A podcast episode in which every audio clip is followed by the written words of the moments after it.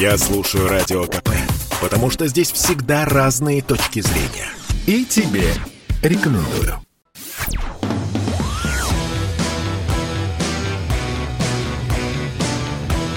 «Война и мир» – программа, которая останавливает войны и добивается мира во всем мире. Какие хорошие слова, да, вот прям вовремя, в наше время. Э, остановить войну и восстановить мир. Владимир Варсобин у микрофона, и у нас э, в гостях Дмитрий Пучков-Гоблин, политолог, публицист. Э, Дмитрий, здравствуйте. Добрый вечер, Владимир, да. Дмитрий, вот прям новость, горячая новость информационных лент. Глава НАТО Столберг заявил, что НАТО не будет размещать войска на Украине. Более того, Хорватия заявила, что ни в коем случае не будет участвовать в возможной войне на Украине э, или в Украине, как угодно, э, и отзовет свои войска, как только этот конфликт начнется. Э, что это? Что, какой этап, по-вашему, Дмитрий? Мы отходим от войны в сторону мира? Это они отходят. То есть они цинично попугать, это да, готовы. А что-то сделать, на мой взгляд, нет, не готовы. При этом к ним обращаются, как мне кажется, наше руководство обращается с достаточно вежливым предложением «придите в себя и прекратите пакостить у наших границ. Тут же начинаются какие-то размахивания дубинами, угрозы какими-то санкциями, там, индивидуальными, вы там вообще обалдеете. Я помню, в, в прошлый раз так хорошо получилось у Обамы, который в клочья разорвал нашу экономику. Ну, конечно, неприятно, когда вот пакости какие-то делают, но что-то экономика в клочья не порвалась. Ну, а тут покричали, как там это, семь стадий отрицания, гнев, принятие. Вот сейчас вот рыдания и слезы начались. При этом совершенно очевидно, на мой взгляд, что блок НАТО, это, несмотря на мощь Соединенных Штатов, это никакая не монолитная структура. Вы там за океаном сидите, что-то придумываете, а нам тут жить, вот как те же хорваты. Может, э, в Европе-то выгоднее с Россией дружить, а не с Соединенными Штатами. У вас там разброты, шатания, поэтому нет. Мы сюда не пойдем, и мы сюда не пойдем. Зеленский уже завыл, там, прекратите покупать спички спички, соль и гречневую крупу, это ничем хорошим не кончится. Внутри Украины распродаются самые разнообразные активы. То есть, как обычно, там это американцы-то крепко наживутся с этого дела, как они пировали с трупа Советского Союза. Очень хорошо у них получилось, там на пару триллионов долларов говорят. Ну, так и тут. А, а в себя-то уже придите в конце концов, елы-палы. Ну, нельзя тащить войска к нашим границам. Ну, нельзя ставить тут ракеты. Ну, не лезьте в зоны наших интересов. Ну вот еще вчера, вы же помните, наверное, что у нас не было никаких интересов. Недопустимо, чтобы у России были свои национальные интересы. А сегодня, оказывается, можно. Вот. И это хорошо. А что, э, я это обычно в конце передачи я спрашиваю, что будет дальше. Но вот прям хочется прямо сейчас спросить. Смотрите, как получается. У нас сначала Москва выдала, ну, по сути, давайте уж говорить, прямо ультиматум. Да? То есть э, нужно выполнить, как там было сказано, не на, нельзя выбирать что-то из меню. Это, угу. это не меню. Вот вы э, подпишете этот договор, кому, который мы уже сделали, или не подписываете. Но вроде бы сейчас США говорят, что они не подпишут, и э, никаких разграничений линий, вроде как Ялты, не будет. На что в этом случае решится Москва? С моей точки зрения, ну, то есть это же э, то же самое, то есть можно прямую аналогию с Карибским кризисом провести. То есть если тогда многие почему-то не знают, что Карибский кризис спровоцировали Соединенные Штаты, установив в Турции ракеты, то есть уже вблизи к, наш, к нашим границам, как обычно, подкрались. В ответ на это Никита Сергеевич Хрущев поволок ракеты на Кубу. Вот про ракеты в Турции забывают всегда рассказывать. Кто это спровоцировал? Соединенные Штаты. Никита Сергеевич поволок ракеты на Кубу. Ах, ах, этот коммунистический диктатор что тут устроил? Результат. На Кубе ракеты не поставили. Из Турции они ракеты убрали. Ну, то есть кризис разрешился благополучно. Ну вот теперь они же создают очередной кризис. То есть Сколько они там лет, я уже не помню, рассказывали, что НАТО, он создан против коммунистов. Коммунистов в Российской Федерации у власти больше нет. У нас не коммунистическая страна, у нас страна теперь капиталистическая. У нас произошла контрреволюция, мы вернулись, откатились обратно в капитализм. А блок НАТО почему-то остался. Так может, он не против коммунистов был, а конкретно против нас, какая бы форма власти в России ни была. Да, это так. То есть они опять провоцируют кризис, вот, и опять все тем же самым, на мой Эй, взгляд, простите, и закончится. Да. Простите, но я просто еще раз повторю вопрос, мне это важно понять. Я у многих спрашиваю, но, к сожалению, никто не может мне сказать точный ответ, я на вас надеюсь. Смотрите, я еще раз повторю. Это не меню, из которого можно что-то выбрать. Москва говорит четко отодвигайте территорию э, НАТО до 1997 года, подпишите обязательное, юридическое обязательное, э, значит, э, обязательство не принимать новых членов. Это все четко и точно. И если вы это подпишете, все будет хорошо. Если не подпишете, мы не идем ни никакие компромиссы. Еще раз повторяю. Я же про это и говорю. США уже заявила, что не подпишут. На здоровье. Я снова я повторю вопрос. Тут получается, что мы сейчас опять на Кубу потащим ракеты. Да, да и не а... только на Кубу. И не только на Кубу. Вот в Венесуэлу, например, еще можно ракеты притащить. А в Венесуэле, между прочим, это же главный у них поставщик нефти для Соединенных Штатов, если я правильно помню. А в Венесуэле добывают очень тяжелую нефть. И для нее нужны специальные заводы под которые американские заводы вот заточены под переработку венесуэльской нефти. Ну, мы можем помочь им и с нефтью, и с ракетами под боком, и совсем на свете. То есть, это же всегда игра в две стороны. Ну, почему вы считаете, что вы можете пакостить у чужих границ безнаказанно? Нет, это не так. И тут это рассказывать, что у Соединенных Штатов там совокупный военный бюджет больше следующих десяти стран вместе взятых, это прекрасно. Это, знаете, это как драки на улице с хулиганом нам. Берите шило, я тебе сейчас в глаз проткну. Вот и, и все твое здоровье, бокс, дзюдо там и все остальное сразу мимо. Я тебе шилом в глаз. И не надо мне рассказывать, какой ты сильный. Сильный на здоровье. Есть методы и против сильных. Я считаю, что только так с ними и надо разговаривать. И не только с ними уважают всегда исключительно силу. И если у тебя могучая армия, создание которой может обеспечить только могучая экономика, вот тогда тебя уважают и считаются. Нет, об тебя всегда будут выдирать, вытирать ноги. Ну, либо как шакалы порвут тебя на куски. Нельзя такого допускать. Глава Чечни Кадыров э, заявил, что вообще-то, будь он президентом, он бы взял просто эту э, э, Украину ну, в России. То есть он бы взял Украину, то это так вот цитата. Ну, то есть это не Венесуэла, не Куба, а вот рядом лежит Украина. Почему бы вместо далекого Венесуэлы и, и Кубы, в общем-то, не войти войсками под Киев? Ну, с моей точки зрения, войсками вообще никуда ходить не надо. Это неправильно и повлечет специфичные вещи. Ну, ну хорошо, давайте мы на нее нападем и оккупируем. А дальше что? Будем поднимать экономику, которую они там 30 лет разваливали и разворовывали, у нас со своей не все хорошо. И, он говорят, в присоединенном Крыму как-то там взлета ракетой в небеса в плане уровня жизни и прочего почему-то не получилось, потому что это серьезнейшее напряжение для экономики России. А зачем нам это надо? Я, честно сказать, не понимаю, зачем нам это Украина. Построить там, ну, я не знаю, там, выдвиг... вот есть там президент Зеленский, например, совершенно очевидная марионетка США, то есть даже не марионетка, а петрушка, насаженная на руку через известное отверстие. Ну, с моей точки зрения, там, вы извините за цинизм, должна быть наша петрушка, а не американская вовсе.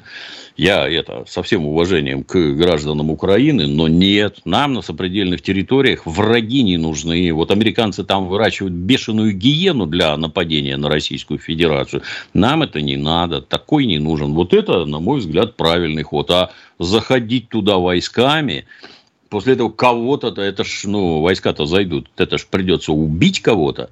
Там и так уже у них тысяч двадцать, наверное, убили этих светлоликих воинов АТО, там в каждом городе по кладбищу уже есть. Ну, больше надо убивать. Я не думаю, что это какую-то любовь к Российской Федерации порождает. А если туда зайдут наши солдаты, ну, однозначно, оккупанты, негодяи, у них все же было так хорошо, а вот мы пришли и все испортили. Они вот-вот уже построили Швейцарию и Францию вместе взятую, а тут мы все испортим. А потом давай мы им экономику поднимать. Нет, они себе выбирают вот этих клоунов в своем шапито, а они пусть с ними и разбираются. А как же объяснить, э, ну, как считают, я не знаю, действительно эти оценки правдивы или нет, что около 100 тысяч э, российских солдат сейчас находятся вот в районе границ Украины. Сейчас идут учения на Балтийском флоте, сейчас идут учения с белорусами. То есть, в общем-то, наши войска проявляют какую-то необычную активность на границах э, с Украиной. Э, как это объяснить? Ну, это нормально. Во-первых, это наша территория и наши войска, где хотим, там мы проявляем активность. По-моему, если я правильно помню, это не нарушает никаких международных договоренностей. Например, всеобщую мобилизацию у нас никто не объявлял. 100 тысяч для того, чтобы там активно напасть и оккупировать территорию, это очень мало. Там должно быть сосредоточено гораздо больше войск. Системы там тыл тылового обеспечения. Я Академии Генштаба не заканчивал, но, тем не менее, все должно быть быть гораздо серьезнее. Мы, мы об этом договорим. У нас еще много времени, много тем. В следующей части передачи с нами Дмитрий Пучков, Гоблин, и говорим обо всем. И, конечно, прежде всего в Украине. А через несколько минут поговорим о несчастном курсе рубля, например. sportkp.ru О спорте, как о жизни.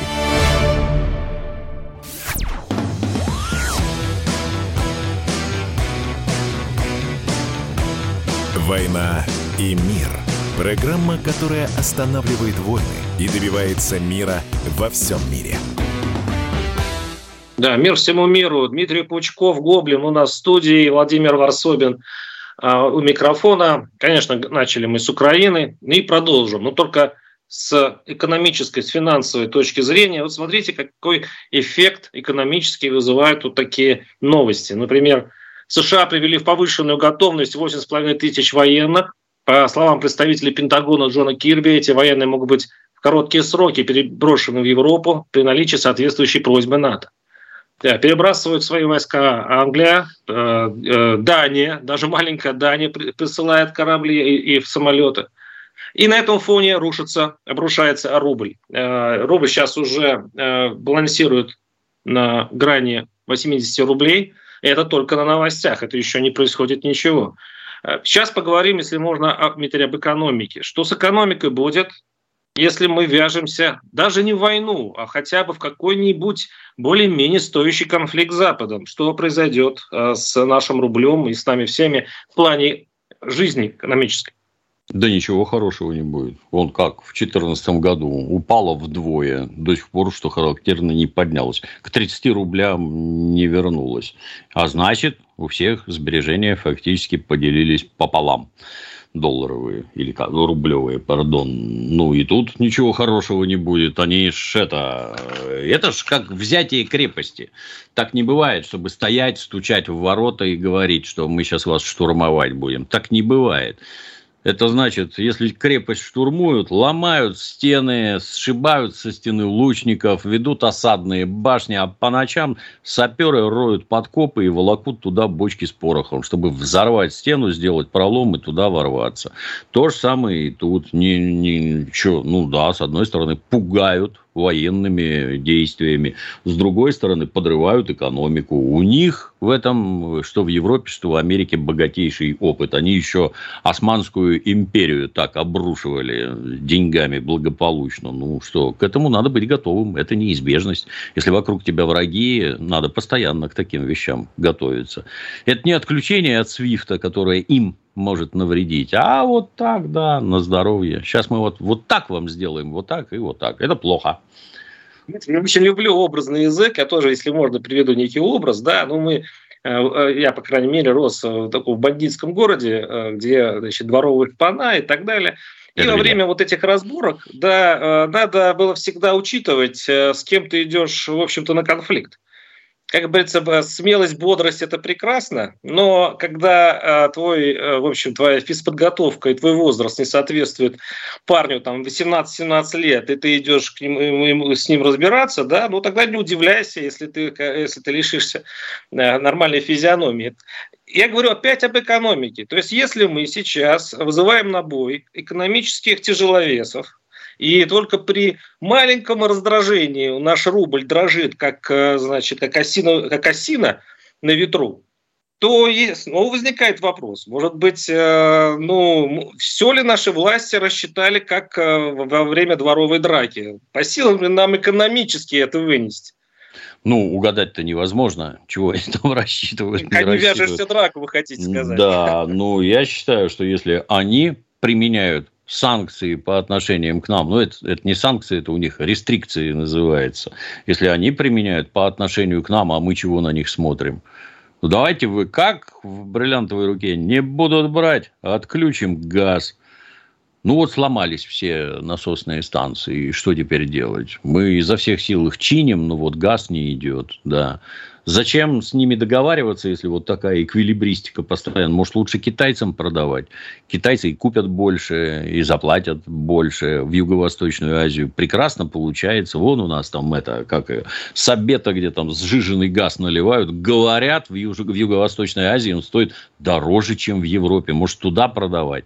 Чего с ними там это? Нянчатся, все что-то там... Простите, буквально на секунду. Вот вы хорошую тему задели Китай. Но вы знаете, что Китай ненавидит все их соседей, их боятся боятся. Вот все соседи по периметру Китая их недолюбливают и опасаются, и очень неохотно пускают их на свой рынок, на свою экономику. И правильно боятся, потому что эти ребята мягко стелют. Они много что могут дать, но потом они просто сожрут и косточек не оставят.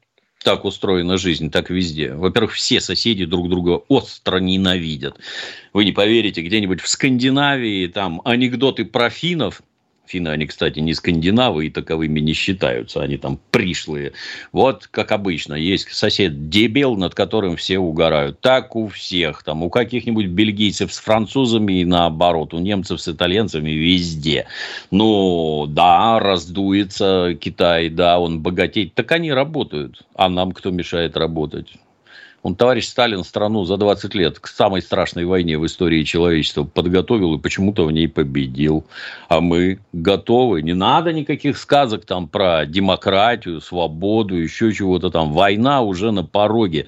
Не надо никак, никакие глупости рассказывать. Надо выращивать экономику, выращивать армию. Как, как без этого?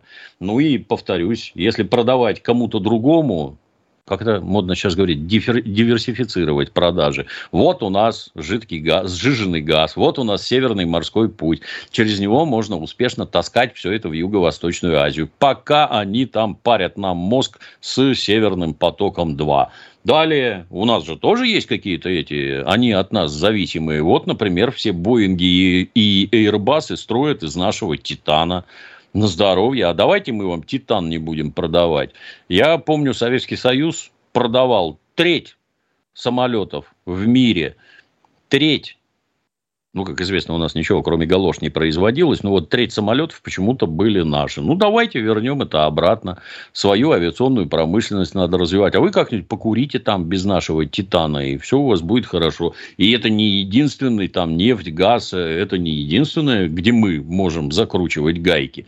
Ну, давайте посмотрим. Если у вас там... Для чего вводятся все эти рестрикции, санкции? Для того, чтобы вызвать жесточайшее недовольство среди населения, что уровень жизни падает – а виноваты в этом правительство, которое этот самый народ и условная там это элита должны снести.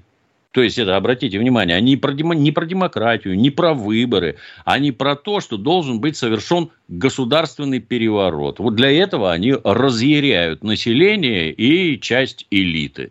Для того, чтобы совершили государственный переворот. А мы что на них смотрим? Давайте поможем латиносам, раз, навести порядок в США. Давайте поможем черным парням и девчонкам, которые 200 лет у них в рабстве были. Давайте тоже помогать. Давайте мы раздраконим всех. Я считаю, что тут это вообще нет никакого смысла сидеть сложа руки. У них же там бардак страшнейший. Напоминает сейчас. Советский Союз, это вот это бадание, значит, СССР США, А, но, опять-таки, это было бадание экономик, и наша экономика тогда была сильнее намного у сегодняшней российской. У нас было а, больше силы, мускулов и возможностей. А, ну вот, э, смотрите, вот у меня следующая новость. Великобрит... Премьер-министр Великобритании Борис Джонсон заявил там, и другие там главы государств, Макрон и прочее, заявляют, что санкции, если российские войска пересекут границу с Украиной, будут намного страшнее, чем в 2014 году.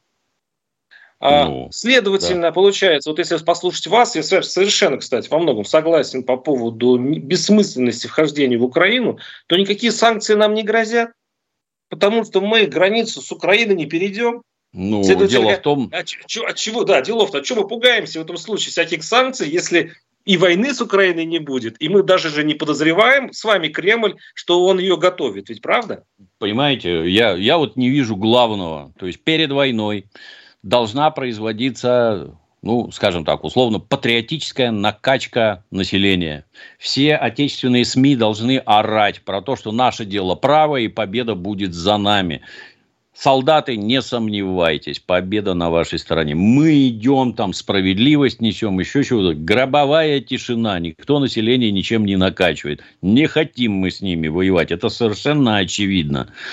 С той стороны, кто правит Украиной? Это наследники украинских нацистов, прямые, наследники коллаборантов, предателей, сотрудничавших с немецкими нацистами. Как действовали немецкие нацисты? Немедленно вспоминается инцидент в Гляевице.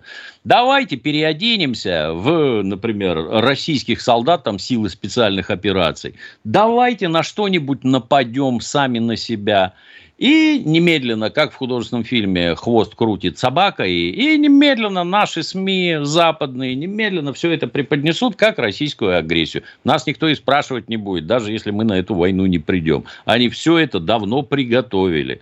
Они расстреляют они, какой-нибудь, да. Да, интересно, что они придум... они говорят в Украине то же самое про нас. Они тоже боятся а, вот этой радиостанции, да, когда немцы угу. применили эту спецоперацию против поляков. Они боятся, что, наоборот, мы разыграем, мы переоденемся в украинцев, значит, перейдем границу ДНР, нападем на ДНР, и, а, значит, в этом случае мы будем защищать. А мы же часто говорим, что мы защищаем тех граждан, которые живут на востоке Украины, у них есть паспорта. И вот, пожалуйста, тоже легенда-то, в общем-то, неплохая. А зачем это нам? Ну, вопрос, зачем это нам? Все, это да, у них, все, это у них есть опыт, у бандеровцев переодеться в сотрудников НКВД и кого-то там убивать. Это их любимые развлечения. Я что-то не припомню, чтобы сотрудники НКВД переодевались в бандеровцев и кого-то убивали. Кому и на кой бес это надо? Для того, чтобы нас втягивали в вооруженный конфликт, за, за которым последуют непредсказуемые последствия. Они с ноября раздувают этот вой, поэтому нет, если что-то и будет, то сделают это они.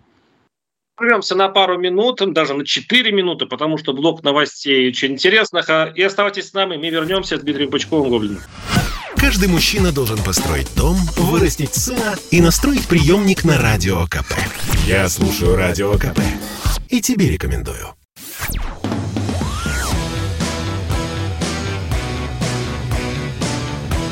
«Война и мир» – программа, которая останавливает войны – и добивается мира во всем мире. У микрофона Владимир Варсобин, и у нас в студии, виртуальной студии Дмитрий Пучков, Гоблин, и мы поговорим сейчас, я предлагаю, о опасная тема, мы поговорим о Рамзаме, о Рамзаме Кадырове, главе Чечни, который сегодня просто не слезает с новостных лент. Он, на самом деле, разбушевался у себя в республике, там вывезли э, старушку, родительницу Э, его врага, э, который сейчас находится в тюрьме, вывезли из Нижнего Новгорода. Остальные его... Он, назвал террористом целую фамилию, вся, чуть ли не вся фамилия тут же сбежала за границу, причем один из э, сбежавших это федеральный, бывший федеральный судья. В общем, там много было всего, но после вот этого случая Кадыров вышел в эфир и наговорил еще больше он э, заявил, что э, российский бюджет тратит на Чечню аж 300 миллиардов рублей в год. Зачем он это заявил? Вот я цитирую Кадырова. «Я тоже думал, что нужна нам отдельная Ичкерия, но, клянусь, мы не сможем продержаться и трех месяцев. Даже месяц не сможем. Представьте, Россия за год на республику, на содержание народа Чеченской республики тратит 300 миллиардов. Я там подсчитал, хотя официально, кстати, он тратит 33, но вот говорит 300. Это я посчитал 200 тысяч рублей на каждого чеченца, на каждого населяющего эту республику. Ну, просто из этих слов, как будто чеченцы живут с нами, пока мы богаты, Дмитрий. Тут надо сразу всем задать вопрос, как часто они бывают в Чечне, например, в городе Грозный. Я вас могу заверить, в городе Грозный люди живут очень и очень скромно настолько скромнее, чем в Москве, в Питере, там очень скромно люди живут. При этом работают, замечу. Слава богу, и город восстановили, и рабочие места создают, и людям есть чем заняться. Если там сильно богатые, наверное, есть. Лично я их не видел. Я в основном среди обычных Деньги людей уходят общаюсь. Тогда. Деньги колоссальные уходят, деньги. Ну, Тут... 300 э, миллиардов на маленькую клочок земли, но это очень много. Первое. Рамзан Ахматович горяч. Это мы все знаем. Раз. Второе. Ну, я, наверное, не совсем приятную вещь скажу, но у него с русским языком не очень хорошо. В вот таких вот всяких аспектах. Скорее всего, хотел сказать, что 30. Я никоим образом его не выгораживаю. Но это же не секретные сведения, сколько тратится на э, какой-нибудь там российский регион, сколько туда денег уходит. В том числе и в Чечню. Такого не может быть чтобы цифры были занижены, то есть завышены, занижены в 10 раз, что выделяют 33, а вдруг оказалось 300. Такого не может быть просто физически. Простите, уточнение уже пришло. Да. Э, Кадыров уточнил, что речь идет о 375 миллиардов на самом деле рублей, которые, правда, тратятся это на, на содержание МВД, прокуратуры, пенсионного фонда, силовиков, медицинского. То есть это все вместе уже не 300 миллиардов, 375. Ну, ну так, все равно... Ну, так, это, посмотр... ну, это не тратится. А сколько в Москве на содержание чиновнического аппарата тратится? Это не тратится, это государственные расходы. Абсолютно нормальные. Что там людей удивляет?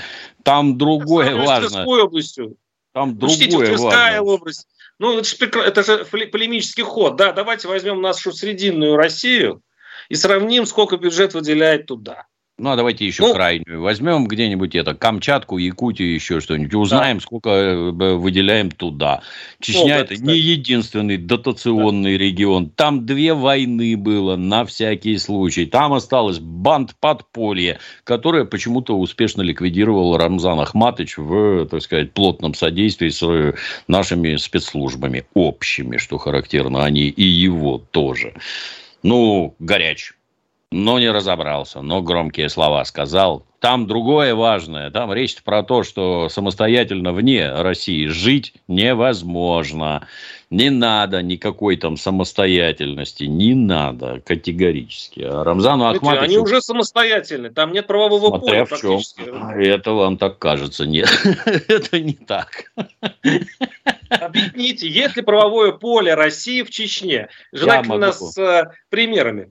Могу привести вам пример. В 90-х годах, когда я службу нес, и там не было правового поля, а Чечня считалась частью Российской Федерации, там тупо за деньги из всех зон и тюрем, например, вызывали людей, совершивших преступления и получивших конкретные сроки лишения свободы. А вот давай, поехали в Грозный на следственный эксперимент. И их туда отправляли за деньги например, или не за деньги, по дружбе, еще как-то. Вы сейчас такое видите? Вы, вы хотя бы представить такое можете, что этапируют человека в Грозный, а там его освободят? Нет, такого не может быть. Все ли там хорошо, Владимир, я с вами полностью согласен. У нас нигде нет, где все хорошо, в том числе и в Чечне. Но стало ли там сильно лучше, чем было? Да, сильно лучше. Например, больше русских солдат там не убивают срочников, благодаря Рамзану Ахматовичу Кадырову и его отцу. Вот так вот получилось. Надо ли быть ему за это благодарным? Я считаю, да. Он самостоятельно на своей родной земле навел порядок и продолжает его поддерживать. Надо ли ему Я, в этом... Кстати Помогать, я считаю, да, надо ему помогать. Бывают ли у него там какие-то ошибки, оговорки, да сколько угодно, как у всех. Я повторюсь, он человек горячий, ну вот так получилось.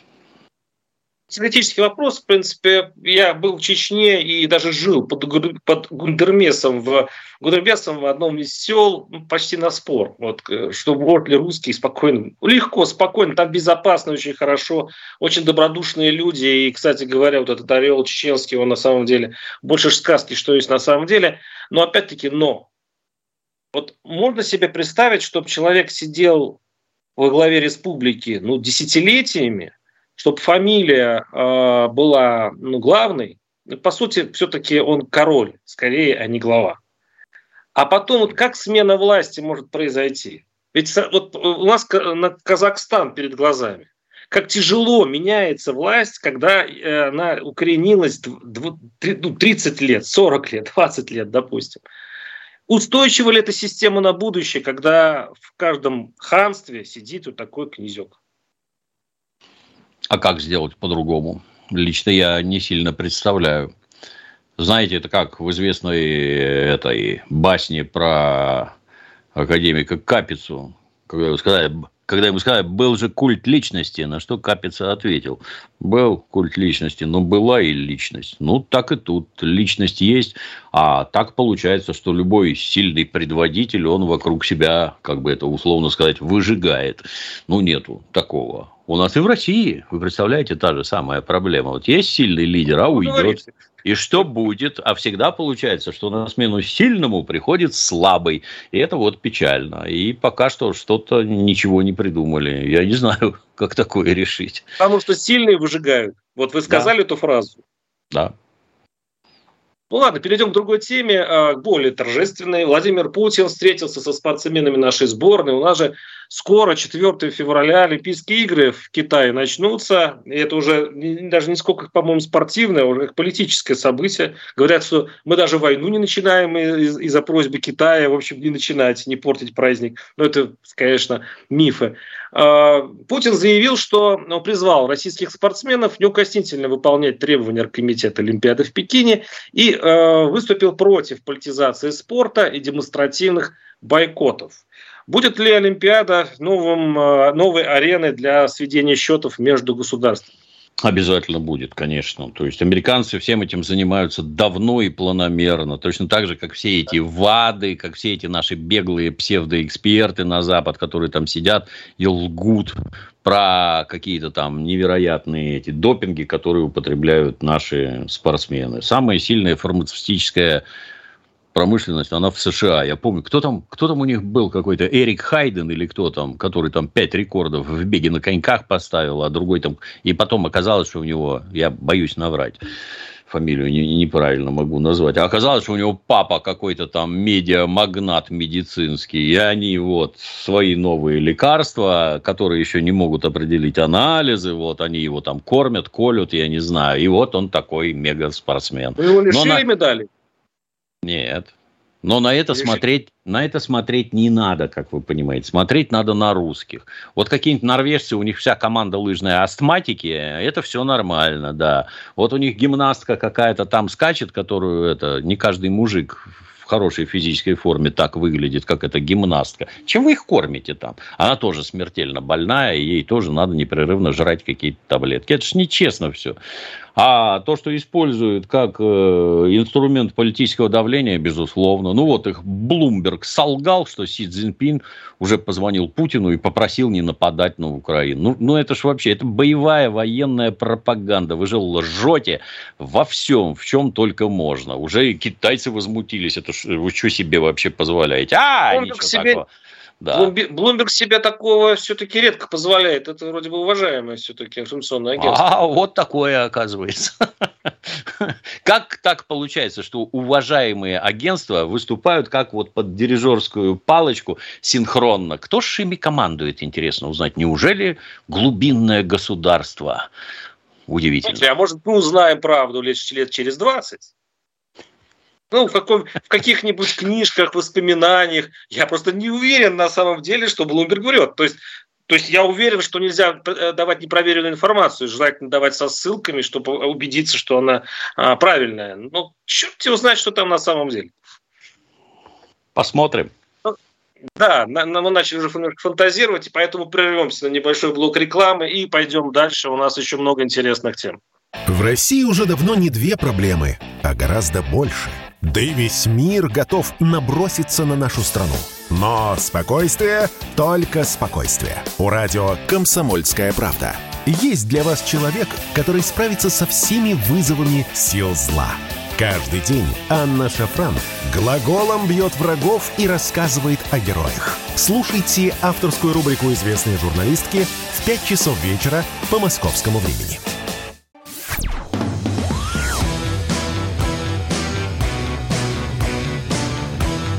«Война и мир» – программа, которая останавливает войны и добивается мира во всем мире – да, у микрофона Владимир Варсобин и с нами Дмитрий Пучков-Гоблин. А, давайте немножко поговорим все-таки об этом, об модной болезни, да, ковиде. Я, кстати, угу. нахожусь из-за ковида в изоляции. В общем, схватил второй раз. Ну, я вот не думал, что, оказывается, можно второй раз схватить э, ковид. То есть, ну, я летом переболел, все, свободен. Ну вот пришел омикрон, который ломает эти представления. Ну, вроде легко все, пока нормально. А, но вот я сейчас смотрю на просто бешеное количество заболевающих вокруг, и такое ощущение, что власть, ну, скажем так, стала философом вот в отношении ковида. Если раньше что-то дергалось, э, объявляло локдаун, что-то мучило нас QR-кодами, оно как-то немножко уже подрасслабилось, и уже вот когда а, завернули проект в Госдуме по QR-кодам, ну, дескать, ладно, все. Вы не хотите, чтобы к вам приставал народ? Давайте, лечитесь сами. Вот нет такого впечатления. Да, оно изначально какое-то странное, с моей точки зрения. То есть, что касательно себя, сразу отметаю все. Я вакцинировался в ноябре 2020 года, то есть еще когда там толком делать не начали. Я ревакцинировался, я не болел. Вокруг меня болели, в том числе в семье. Семья у меня вакцинированная, я к этому вот как советский человек отношусь. Партия сказала надо, комсомол ответил есть. Других способов борьбы с эпидемиями лично я не знаю, и медицина тоже. Но вот объявили, что пандемия. Давайте вот самоизоляция туда-сюда. А метро мы не закроем. А в аэропорт я приду, там все полы разрисованы, полтора метра не подходите друг к другу, а потом я сажусь в самолет, как шпроты в банку. Все снимают маски, начинают есть, пить и всячески общаться. И ну и как это все сочетается? То есть, либо вы скажите, что это действительно эпидемия, и предпримите какие-то меры по спасению населения, ну, либо сразу скажите, что это какая-то такая странная фигня, от которой там, ну, смертность в два раза выше, чем при гриппе, ну, а вы уж сами смотрите как-то, предохраняйтесь как хотите. Вот ввели эти QR-коды, вот у меня в телефоне есть QR-код. Идем в ресторан, я и еще три человека. Я впереди, захожу, покажите QR-код. Вот заходите. Проверяют только у меня. Ну, прекрасно, ну, что это? Ну, это же профанация все полная. Граждан надо было, с моей точки зрения, как обычно, кнут и пряник в армии служишь, прививайся, в милиции прививайся, в медицине прививайся, на госслужбе прививайся. Ну, не хочешь, увольняйся тогда. Все, безо всяких разговоров. Ну, не хватило, Если... ведь пытались это сделать. Да ничего не пытались. Что? Не, двоякое, Владимир. Вот с одной стороны, да, какие-то жесткие требования. Так а с другой стороны, ну где вы там это? Квартиры разыгрываете, машины разыгрываете, по 100 тысяч рублей даете там каждому, это, кто там, как в лотерею. Ну, народ-то видеть все это должен. Но одним, да, достаточно сказать, других надо поманить, третьих надо наказать. Вместо этого, вот лично у меня такое чувство, что вся эта антиваксерская вакханалия, она подхвачена, финансируется, во всяком случае, организаторам и направляющим платят деньги, потому что такого осатанения в интернете я вообще никогда не видел. Это не может происходить бесплатно. Это ну, Запад, и... Запад, сейчас я догадаюсь, да, это да кто угодно, кто угодно, Владимир, и оттуда, и отсюда, кто угодно, как какого-нибудь этого Леху Навального. Слава богу, что Леха сидит в тюрьме. Если бы Леха сейчас оседлал эту тему, тут бы вообще караул был бы. А выступает наш этот депутат Петр Толстой, Ой, вы знаете, вот наши врачи и эксперты на телевидении проиграли битву за вакцинацию. Да елки-палки. Это что, Наш Первый канал, что ли, где там выступают эти самые эксперты и прочее. Это вы проиграли, это владельцы этих самых СМИ. Я обращаю внимание, сейчас не война, и немцы у порога не стоят. И даже такую фигню, как подготовку населения к спасению от эпидемии, даже такая фигня провалена. Что там говорить про войну? Стыдно смотреть вообще. Вот. А вот хочется вот прямо подытожить. А о чем это говорит? Ну, это какую-то нашу проблему общую подчеркивает да, и обнаруживает. Да, да, Какую? да. Это, а это, знаете, это, это, знаете, как э, каждый раз к Дню Победы на каких-то гигантских этих билбордах, плакатах обязательно в советской армии нарисуют танк «Тигр», эсэсовцев каких-нибудь там с шмайсерами идущими. Я не разбираюсь в автоматах, извините, кто там, МП-40 или 38, без разницы. А когда поднимается дикий крик, вы что делаете? Это же День Победы, это, это же нацисты. Ой, извините, это у нас девочки-стажерки, вот такое вот приклеили. Ну вот у нас везде девочки-стажерки, что вы мне рассказываете про какие-то выборы там из двух и более кандидатов? Вот выбрали мэра, например. А что вы не говорите, что... Не вы, Владимир. А что не рассказываете о том, что потом мэр взял и набрал себе команду, которая будет все делать, а она никакого отношения к выборам не имеет. Вообще. Так может нам какие-то эти конторы надо создавать, учебные заведения, в которых людей готовят к управленческой, административной и прочей работе. Чтобы не появлялись вот такие девочки-стажерки, а люди четко знали бы, чем они занимаются, как занимаются. Вот при советской власти готовили боевых пропагандистов, у меня несколько знакомых есть, которых обучали именно на боевых пропагандистов. Они что, куда-то делись эти кадры? Вы не понимаете, что СМИ, они формируют общественное сознание? Так не Малахов должен формировать общественное сознание, направляя всех в дегенераты и идиоты, а нормальные люди. Академиков Капец, и профессоров Капец, тащите обратно в телевизор, где будут не какие-то там пусть говорят, а нормальные передачи про науку. Битвы экстрасенсов закрыть все вообще категорически на пушечные Очевидно, невероятно обратно вернуть. Очевидно, невероятно верните, да. да. Нормальных ученых и показывайте нормальную науку, а не мракобесие это. Ну, вот вам результат. Вот эти антиваксеры, и это результат вот такой обработки населения. Или ее отсутствие. Печально все это. Печально. Ну, да, да, э, вы говорите, что вы не болельщик футбольный, я болельщик. Но давайте все-таки эту, эта тема даже не про футбол, это тема про, а, про этот всеобщий контроль, который все теснее и теснее на нас давит. Нас хотят контролировать все. А что там все такое? Силовики. И вот сейчас фанатские объединения многих клубов, э, в общем, бастуют. Сейчас вышел закон э, «Фан-иди». Ну, я объясню. Теперь каждый, кто хочет, хочет пойти на стадион, должен написать заявление в госуслуги. Его, значит, там э, фотография, естественно, его запротоколируют, его, по сути, это чип такой. Угу. И только после этого ты имеешь право купить билет на стадион. Если вдруг кто-то сочтет, что тебе не надо ходить на футбол, ты никогда уже туда не попадешь. Без решения суда, без всего. Вот просто он не будет ходить на футбол, допустим. Я понимаю, что для тех, кто далек от спорта и далек от футбола, это не имеет большого значения. Но согласитесь, как тихо, вкрадчиво вползает к нам вот эта система цифровизации, которая присваивает нам рейтинги, которая считает, кто достоин быть в государстве, кто нет. И потихонечку, потихонечку, но люди вот бастуют. Люди говорят, мы не будем ходить на стадионы, надо отменить закон. Вот сейчас такая история, как вы к ней относитесь? С одной стороны, равнодушен. Люди, у которых Нет. есть паспорта, прописка, ИНН и прочие, которые говорят о каком-то там цифровом гулаге и прочее, у меня ничего, кроме заливистого смеха, не вызывают.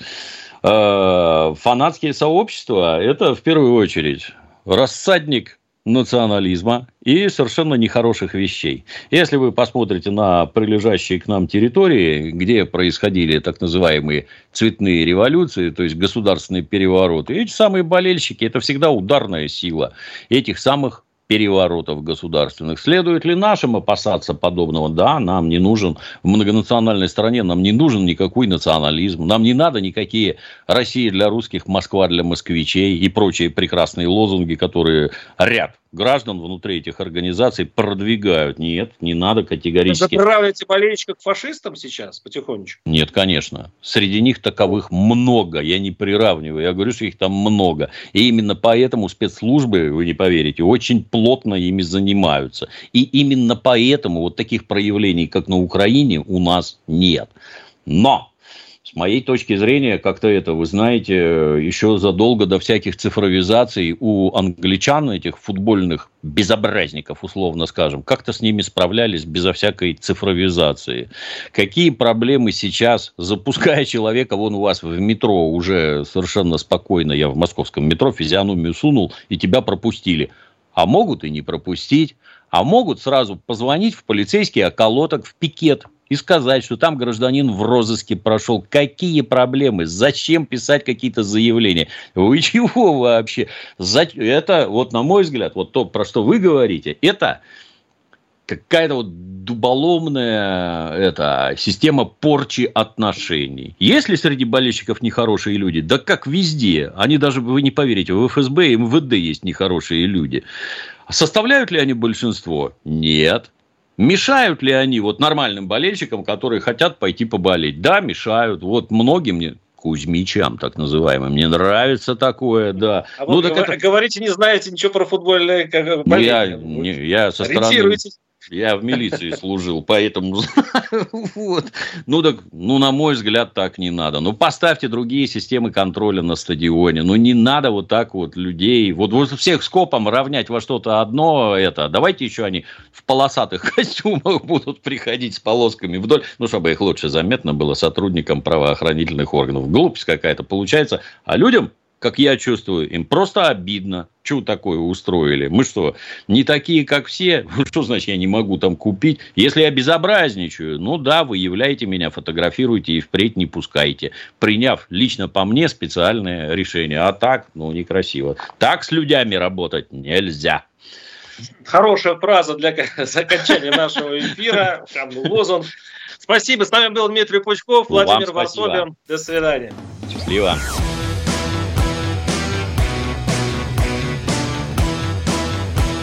«Война и мир».